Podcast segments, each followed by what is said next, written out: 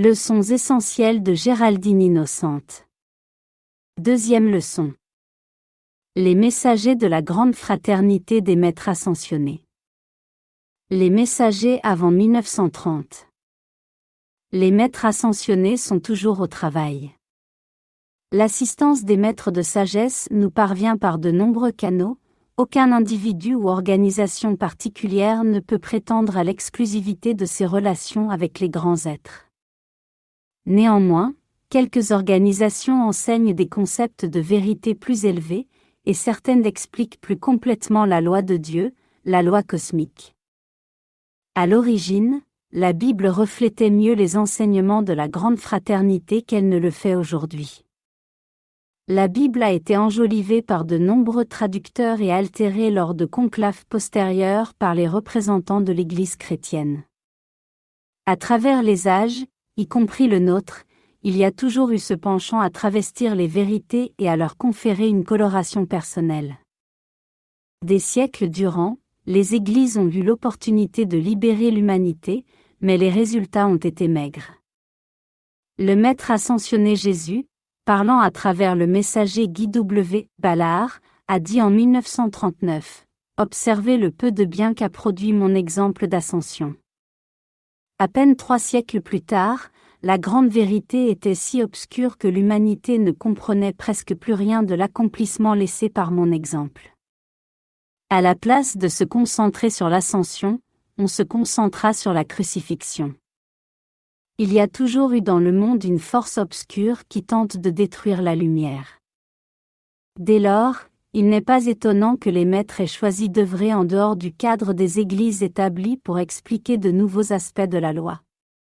Des gens plutôt simples et humbles, aimant la vérité, ont été choisis comme messagers. La situation sociale, les titres et l'intellect scolarisé ne représentent pas grand-chose pour les grands êtres. L'étalage de n'importe quel genre d'arrogance ou de glorification de l'ego humain coupe immédiatement la liaison avec les maîtres ascensionnés. Au début du XIXe, les seigneurs Maitreya, l'instructeur de Jésus, appela l'attention des Chouans de la terre, les seigneurs des rayons, sur la nécessité d'apporter la connaissance de l'existence réelle des maîtres à la conscience externe des gens. Il expliqua que jusqu'alors, les maîtres avaient porté leur attention sur l'Orient et qu'il était temps de la diriger vers le monde occidental. En Orient, la présence universelle des saints était acceptée depuis longtemps. Cependant, la nature du saint oriental, entièrement vouée et limitée à l'adoration, ne permettait pas l'usage des énergies vitales nécessaires pour traduire la vision dans des actions concrètes et des résultats. Après maints efforts de persuasion des maîtres, Madame Blavatsky offrit son assistance et c'est ainsi que la Société théosophique fut fondée en 1875. En plus d'Hélène Blavatsky, il y eut d'autres individus qui, au XIXe et XXe siècle, délivrèrent à l'humanité de nouvelles phases des enseignements de la grande fraternité. Les maîtres signalent Joseph Smith, Marie Baker Eddy, Alice Bellet, Bear Spalding, Guy W. Ballard et Géraldine Innocente. Madame Eddy fut l'auteur de Science et santé par la clé des Écritures, à côté d'autres ouvrages.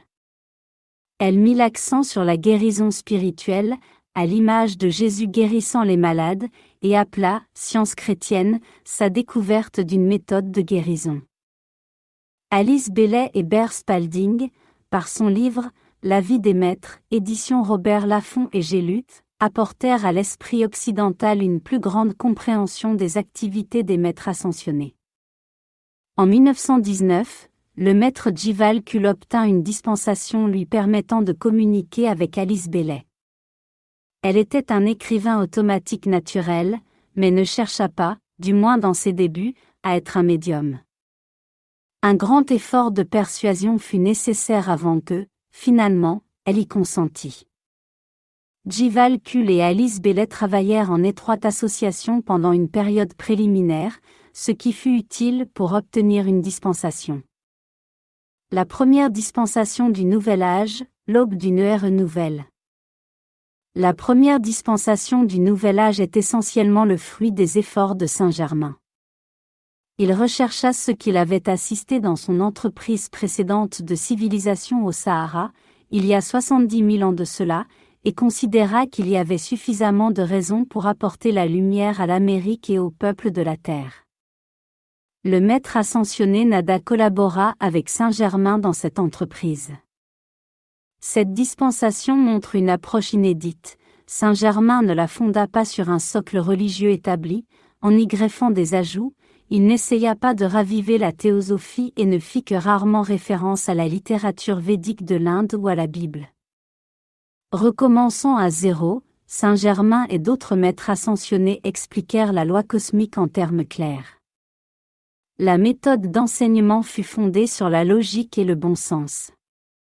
De plus, les maîtres y ajoutèrent leur radiation, ce qui rendit plus aisée l'acceptation de l'instruction par la nature émotionnelle des étudiants.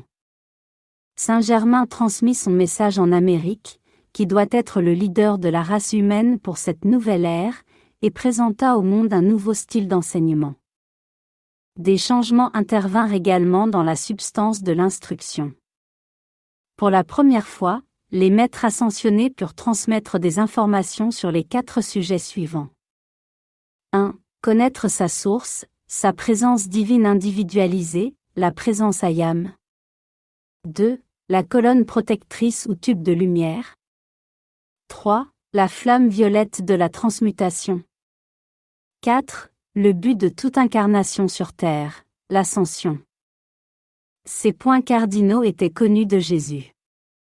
Il les avait appliqués et en avait laissé l'exemple à l'humanité.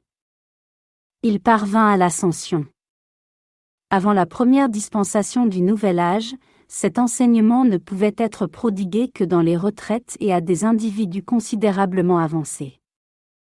Qu'est-ce qui a permis à Guy W. Ballard de recevoir les messages des maîtres en des termes clairs et simples, fournissant à l'humanité pour la première fois depuis les temps de l'Atlantide, la connaissance de la présence ayam et de la flamme violette? Ce fut le besoin du moment et le fait qu'un stock d'énergie cosmique était disponible. En principe, ce stock est utilisable une fois par siècle.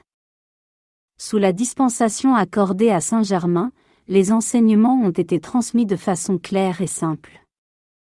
Avant cette date, la loi occulte avait présidé à tout enseignement religieux. Sous la loi occulte, certains enseignements ne pouvaient être dispensés dans une forme simple et directe, mais devaient être voilés par des paraboles, des mythes, des légendes, des représentations, ou formulés de telle manière que seul un initié, et non la masse, put les comprendre. Lorsque Platon, initié au mystère de la loi occulte, écrivit sur l'Atlantide, il le fit sous la forme d'un dialogue. Ainsi donc, dès 1930, l'enseignement des maîtres ascensionnés prit un nouveau visage, distinct de toutes les méthodes d'instruction utilisées précédemment, cette entreprise de Saint-Germain fut appelée par les maîtres le commencement d'un nouvel âge. Lorsque Saint-Germain conçut l'idée de cette œuvre, il expliqua au maître se nommant le grand directeur divin qu'il disposait d'individus incarnés dont il pensait qu'il était assez fort pour transmettre le message. Le grand directeur divin lui demanda s'il en était certain. Saint Germain répondit, J'essayerai, et nous verrons bien. Le messager Guy Ballard rencontra pour la première fois Saint Germain en août 1930 sur le mont Shasta. Après cette expérience, Guy Ballard rentra chez lui à Chicago où, dans le cadre de nombreux messages, de nouvelles explications lui furent données par Saint-Germain. Ces instructions furent transmises par l'intermédiaire du rayon de lumière et du rayon du son, d'autres furent dispensées par Saint-Germain vêtu de son corps de maître ascensionné. Dès 1935, à la suite de cette période de préparation, Guy Ballard fit des conférences et parla devant un public nombreux partout aux États-Unis. Sa femme parlait à la radio. Ensemble, ils atteignirent des centaines de milliers de personnes. Souvent, M. Ballard ne savait pas de quoi il allait parler. La seule chose qu'il savait est que Saint-Germain lui avait demandé de louer telle salle dans telle ville. Lorsque cela était fait, et l'assistance rassemblée, M. Ballard montait sur scène. Devant lui apparaissaient alors des lettres vivantes de lumière dorée, d'une hauteur de deux pouces. Il lisait les messages. Quelques personnes assises au premier rang voyaient également ces lettres de lumière. William Cassière, connu aussi sous le pseudonyme de Frère Bill, messager désigné par Saint Germain pour travailler avec les Ballards et qui devint, plus tard, membre de la Fondation pour l'enseignement des maîtres ascensionnés, nous a raconté qu'il voyait les lettres de lumière vivante, grandes de plusieurs pouces, depuis le premier rang ou depuis le dernier. Il les voyait les yeux ouverts ou les yeux fermés. Une étudiante qui accompagnait M. Ballard lors de ses tournées dans les États raconta qu'il était clairvoyant et clairaudit. Elle dit que, habituellement, il n'éprouvait aucune difficulté à lire les lettres de lumière vive, mais que lorsqu'il était perturbé, il les lisait comme à travers des larmes. Durant l'activité des années 30, les maîtres mirent pour la première fois l'accent sur l'art de l'invocation. Ils expliquèrent que les étudiants seraient le mieux à même d'apporter leur soutien aux efforts des maîtres en employant le pouvoir de la parole prononcée, en d'autres termes le décret.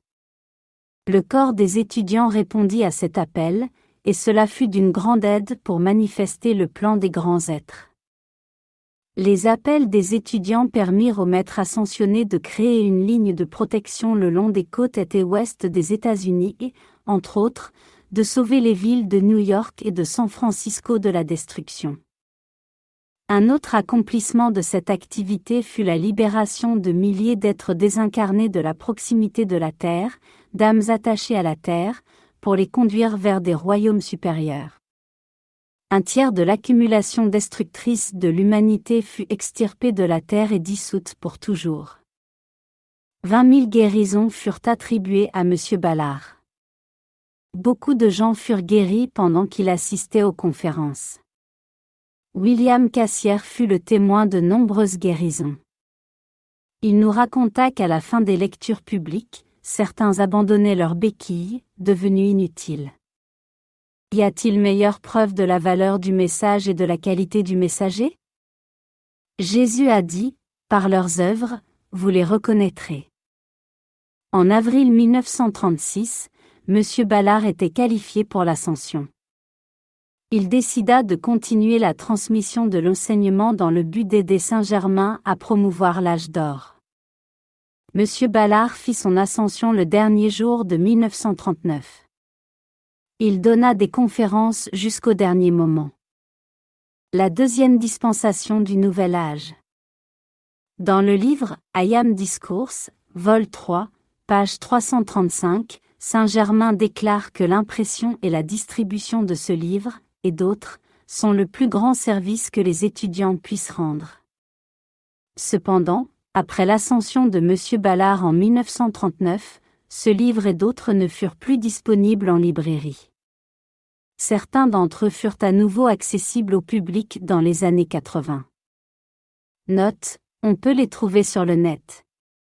Pourquoi la grande fraternité des maîtres ascensionnés est-elle si désireuse que son message parvienne à toute l'humanité? La loi de conservation d'énergie s'applique aux maîtres ascensionnés exactement comme aux humains. Les tonnes d'énergie libérées par les grands êtres doivent être renvoyées par l'humanité. Comment cette énergie peut-elle être restituée si de nouveaux étudiants n'ont pas accès aux dictées originales? El Moria a dit. Si les étudiants n'ont pas l'occasion d'apprendre la loi ou en sont empêchés par des obstacles linguistiques et par des restrictions de distribution ou d'impression de l'immense stock de sagesse accumulée, comment peut-on compter sur eux et spéculer sur leur contribution de lumière? C'est bien dans le but d'atteindre ces millions d'étudiants que cette entreprise, le pont vers la liberté, fut commencée, non pas comme une nouvelle activité, mais comme un complément à la précédente, comme un supplément, non pas comme une activité concurrente. Ce fut essentiellement pour cette raison que les maîtres durent chercher ailleurs pour répandre leur message. Dès 1944, Géraldine Innocente, le rayon jumeau du maître ascensionné El Moria, reçut des dictées. Elle les transmit à un petit groupe d'étudiants. Cependant, ce ne fut qu'à partir de 1952, quand El Moria reçut une dispensation de 20 ans pour délivrer de nouveaux aspects de l'enseignement des maîtres ascensionnés, que Géraldine devint un messager autorisé de la grande fraternité de lumière et que les dictées furent publiées. L'autorisation octroyée à El Moria ne le fut qu'à la condition expresse qu'il s'engageait à reconstituer lui-même le stock cosmique d'énergie s'il n'y avait pas de réponse adéquate de la part des étudiants. De nouveau, nous voyons ici en action la loi de conservation de l'énergie. Géraldine s'était incarnée plusieurs fois en qualité d'oracle de Delphes les maîtres purent l'utiliser comme canal en accélérant les vibrations de ses corps mentales et émotionnels et en usant de sa conscience cérébrale et de ses cordes vocales pour la réception. Comme les dictées de la première dispensation du Nouvel Âge n'étaient pas disponibles pour d'autres étudiants, l'enseignement des lois de la vie dut être répété par les grands êtres et fut publié comme matériel du pont vers la liberté nouvellement créée. De nouveaux sujets furent ajoutés, qui n'avaient pas été traités auparavant, couleur des sept rayons, activité des archanges et des Elohim, retraite des maîtres ascensionnés, images et notes clés des maîtres, histoire de l'homme avant sa chute, incarnation précédente des maîtres et service de la flamme de transmission. Voilà pourquoi la Fondation pour l'enseignement des maîtres ascensionnés utilise presque exclusivement du matériel original du pont vers la liberté. Frank C. Pita de la Havane, à Cuba, et Madame Francis Eke se portèrent volontaires pour être respectivement directeur et rédacteur associé du mensuel The Bridge, Le Pont. Sa première publication eut lieu en avril 1952. La mère de Géraldine, qui est également le rayon jumeau d'un maître ascensionné, apporta son assistance. Elle écrivit des articles sous le pseudonyme T. Marches. El Moria devint le rédacteur en chef du pont sous le pseudonyme Thomas Prince. Selon ses propres déclarations, il choisit le prénom de Thomas à cause de son incarnation précédente en tant que Thomas Moore, un poète irlandais, 1779 à 1852. Ainsi, Thomas Print, Thomas Imprime, devint Thomas Prince. Il fut également édité un bulletin périodique, Thomas Prince, Private Bulletin, le bulletin privé de Thomas Prince, qui était accessible aux abonnés du Bridge.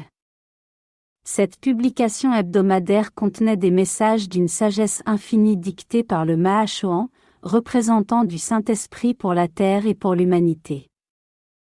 Desquels Moria reçut définitivement sa dispensation, tous les membres de la grande fraternité des maîtres ascensionnés le rejoignirent pour l'assister. Dans ce nouvel enseignement, il était expliqué que les membres de la hiérarchie spirituelle se rencontrent douze fois par an, chaque mois dans une retraite différente, ainsi qu'ils l'avaient fait pendant des éons. À chaque rencontre, une certaine somme de radiation est envoyée au peuple de la Terre. L'humanité n'ayant pas connaissance de ce fait, elle n'avait jamais été à même d'offrir ses énergies en retour.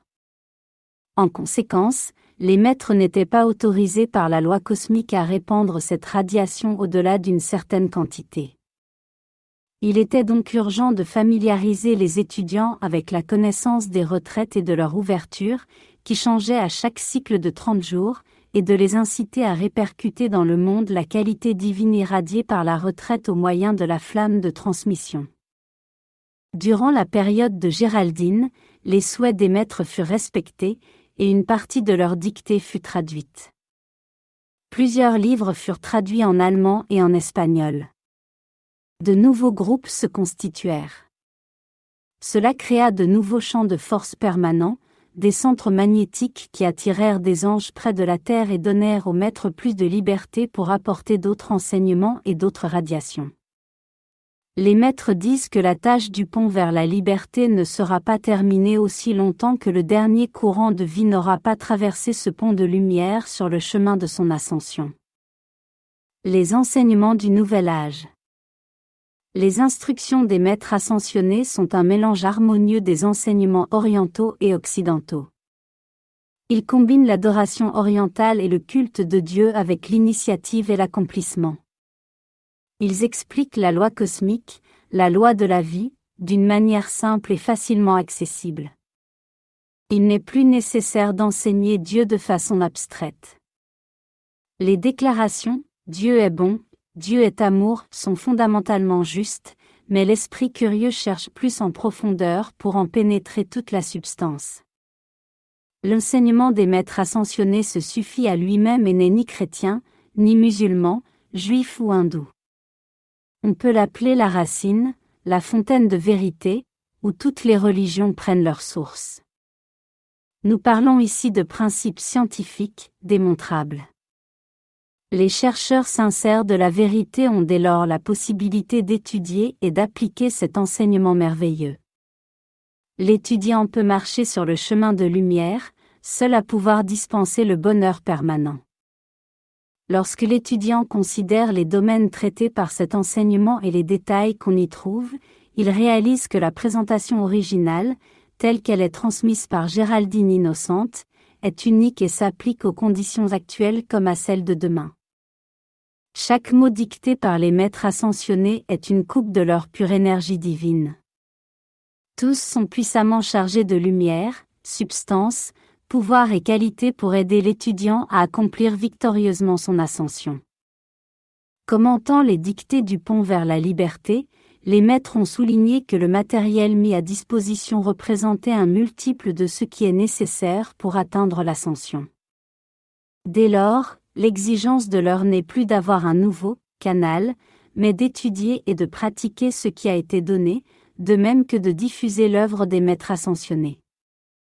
Le Mahachohan, dans un article publié par le journal du Pont, a dit en octobre 1959 Chaque planète de notre Soleil doit être incitée à entrer et à se maintenir dans l'orbite de la planète graduée.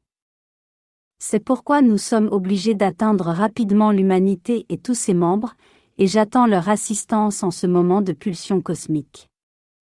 Les grands êtres ont qualifié Géraldine innocente de contact temporaire. Ils savaient que ce contact durerait un nombre d'années limité. En conséquence, ils ont utilisé au maximum son aptitude à servir de canal. Dans un laps de neuf ans, 8000 pages de dictées ont été publiées. Au sujet de l'activité du pont vers la liberté, les maîtres ont écrit. La Genèse et toute la loi biblique successive sont en train d'être réécrites, non pas par des êtres non ascensionnés, mais par des êtres libres et divins. Il s'agit d'une Bible constituée par les énergies des archanges, des êtres cosmiques et des maîtres ascensionnés, qui sera valable pour le reste des civilisations à venir sur la planète Terre. Archange Uriel, 16 mai 1954. Il est possible que, pour vos consciences externes, trop de lois dispensées en une fois provoquent une indigestion. Cependant, pour le bien de ceux qui vont vous suivre, une évolution entière de gens qui pourront bénéficier d'un enseignement dont vous-même n'aurez peut-être jamais besoin, nous pensons que nous ferions mieux de tirer profit du contact provisoire dont dispose le royaume des maîtres ascensionnés pour toucher l'humanité et vous transmettre autant de cette loi que possible Car ce que nous écrivons est une Bible complète qui vivra et sera lue par des millions de gens longtemps après que vous. Soyez rentrés à la maison. Mahachohan, 20 mai 1956. L'histoire d'AMTF. Les messagers des deux premières dispensations du Nouvel Âge comprirent parfaitement le plan des maîtres et l'exécutèrent de la manière la plus exhaustive possible, sans jamais demander de compensation financière pour leurs efforts. Les deux messagers s'efforcèrent de donner aux enseignements des grands êtres la plus grande diffusion possible. Ils ne limitèrent pas ces enseignements aux seuls membres de leurs associations et en favorisèrent la traduction en d'autres langues. Selon un maître, lorsqu'un leader spirituel quitte ce plan d'existence, ses successeurs n'ayant pas sa perception et ignorant le plan de la grande fraternité des maîtres ascensionnés et les lois divines qui le gouvernent, perdent très souvent la vision du but ultime et de l'ensemble. Après le départ de Géraldine de ce plan en 1961, près de 90% des dictées originelles cessèrent d'être publiées. Parmi elles, les livres, le premier rayon, le septième rayon, message des sept Elohim, de même que toutes les dictées du pont et du bulletin transmises par Géraldine. Le livre, Le premier rayon, traite par le détail de la qualité du discernement, qui est indispensable pour le progrès spirituel. Sans avoir la connaissance du discernement, l'étudiant tâtonne, consciemment ou non, dans l'obscurité, sans direction, sans savoir quel canal il doit croire. Ou bien l'étudiant est forcé de se fonder sur les sentiments de son cœur, sans réaliser qu'il ne peut s'y fier entièrement, parce que nous avons sciemment rompu notre relation avec la voix intérieure dans notre cœur, notre source divine, il y a de cela bien longtemps, des centaines d'incarnations. Vers 1979, seule une poignée d'étudiants disposait d'un jeu complet des messages originaux de Géraldine. Il y avait grand danger que ces ouvrages de valeur fussent définitivement perdus pour l'humanité. Cela conduisit en 1980 à la création de la Fondation pour l'enseignement des maîtres ascensionnés, une organisation sans but lucratif. AMTF fut fondée pour un seul but, rendre ses enseignements accessibles à toute l'humanité et les présenter dans la même forme que les maîtres les avaient donnés à l'origine, sans avoir recours à de nouveaux canaux. C'est pourquoi les étudiants d'AMTF se considèrent être parmi les gardiens de la dispensation de 1952 d'El Moria. AMTF n'a pas d'autre but que celui de mettre en œuvre le plan de la grande fraternité des maîtres ascensionnés, tel qu'il a été présenté durant la dispensation du pont vers la liberté. Les instructions des grands êtres ont été très précises. Par exemple, le maître ascensionné Saint-Germain dit dans le livre Le septième rayon, cette publication et tout autre provenant de la même source sont la propriété de la grande fraternité des maîtres ascensionnés. Elles sont offertes librement, partout dans le monde, à un prix accessible à tous. Le livre, Le septième rayon, a été traduit en allemand en 1954.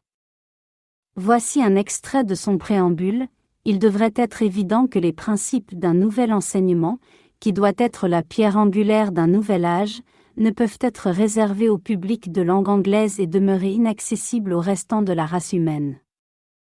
La loi de l'équilibre, dont l'un des aspects est connu sous le nom de loi de conservation de l'énergie, exige que tout effort provenant du niveau des maîtres ascensionnés soit compensé par un effort équivalent d'individus résidant sur le plan physique. En d'autres termes, comment la grande fraternité des maîtres ascensionnés pourrait-elle demander à la hiérarchie de la Terre et au système solaire la mise à disposition de nouveaux stocks d'énergie s'il n'y avait pas d'équilibre pour les tonnes d'énergie déjà dépensées durant l'effort initial?